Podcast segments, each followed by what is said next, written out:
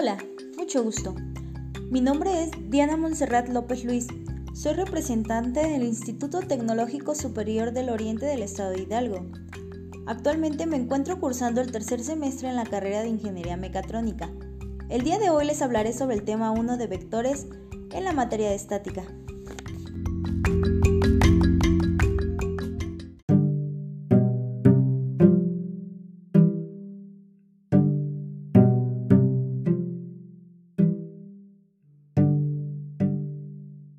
Vectores.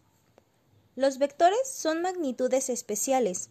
Básicamente podemos decir que el vector es un segmento de línea recta que tiene en un extremo una punta de flecha.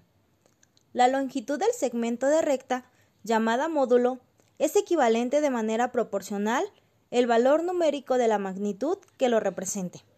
La posición del vector, horizontal, inclinado o vertical, Determinará la dirección y la punta de flecha colocada en uno de sus extremos. Este indicará el sentido hacia donde el vector apunta.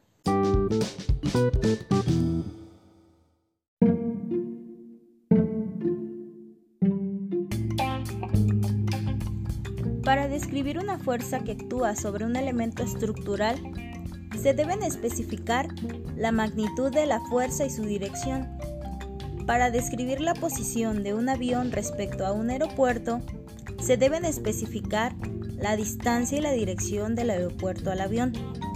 En ingeniería tratamos con muchas cantidades que tienen una magnitud como dirección y que se pueden expresar como vectores.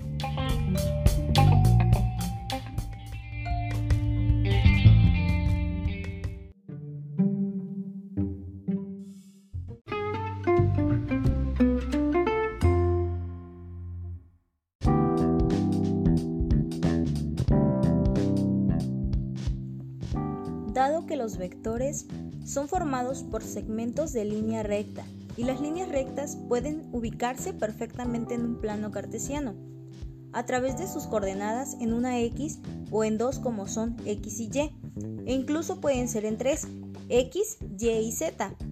Los vectores pueden describirse en términos de componentes cartesianas a través de parejas de puntos que indican el inicio del vector o punto de aplicación y el final del vector o extremo donde se ubica la punta de flecha que señala su sentido.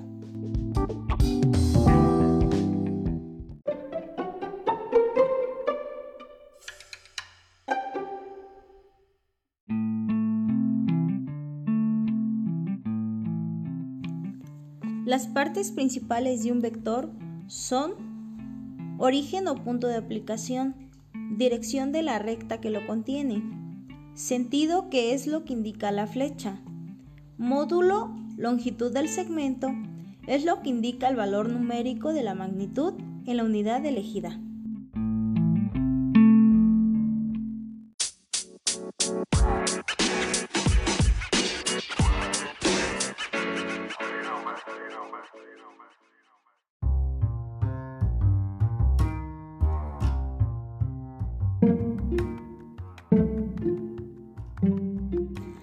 Escalares y vectores.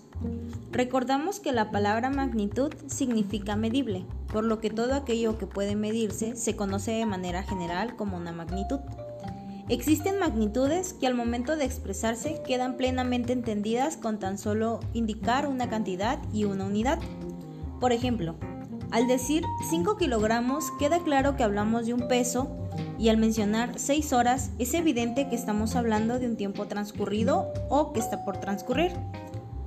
Al expresar 8 litros hablamos de un volumen y al determinar que las dimensiones de un espacio son 20 metros por 10 metros, estamos en condiciones de determinar su área como 20 metros por 10 metros, que es un igual a 200 metros cuadrados, cantidad que nos indica de manera inmediata se trata del cálculo de un área, mientras que si determinamos que una medida es de 50 metros cúbicos, sabemos que está expresando un volumen.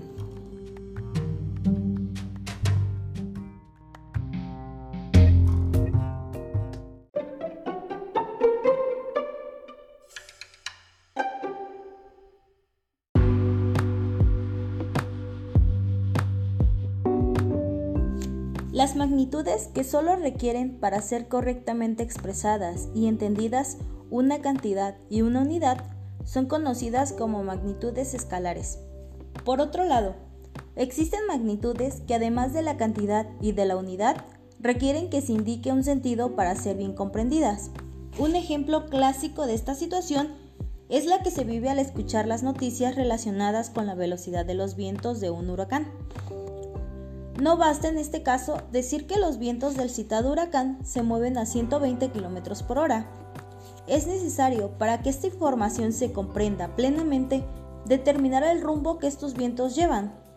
Así entonces, decir que el huracán avanza con una velocidad de 120 km por hora hacia el noroeste puede ser muy distinto a la situación en que los vientos pueden tomar una dirección al suroeste. Como ya se dijo anteriormente, las magnitudes que requieren además de una cantidad, una dirección y un sentido son conocidas como vectores. La velocidad es un vector y también el desplazamiento.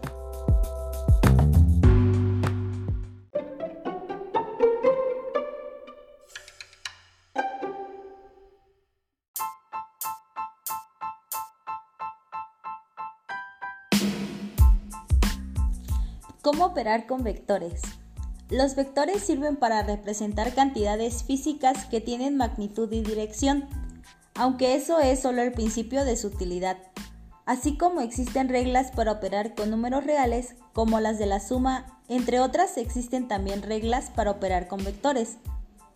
Estas reglas proporcionan una poderosa herramienta para el análisis en ingeniería.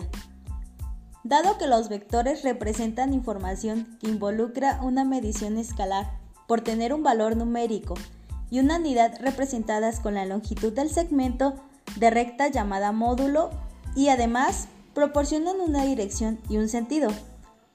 Es interesante saber realizar estas operaciones aritméticas básicas con ellos. ¿Qué sucede si un vector se suma a otro? Podríamos pensar rápidamente que la solución es un vector de mayor tamaño al ser representativo de dos vectores más pequeños. Tomando en cuenta el axioma que dice, el todo es más grande que cualquiera de sus partes, pero en realidad esto no sucede si al menos uno de los vectores sumados apunta a un sentido contrario al otro, considerándose de esta manera como un vector negativo.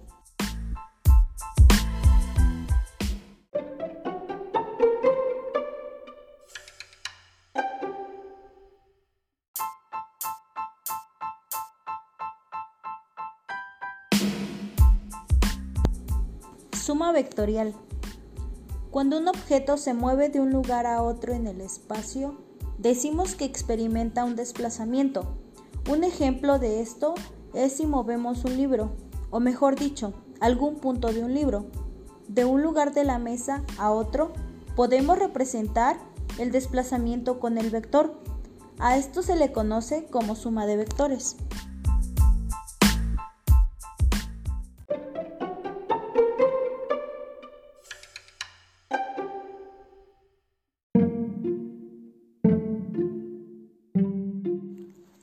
Este tema utilizamos dos métodos, el método analítico y el método gráfico. El método analítico, que es otro método para realizar la suma de dos o más vectores a la vez, y a diferencia del método gráfico, este es más preciso.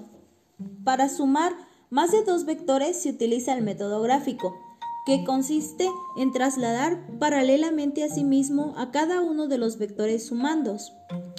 Una característica de los vectores es que son invariantes respecto a la traslación. Por lo tanto, nos valdremos de esta propiedad para establecer la suma.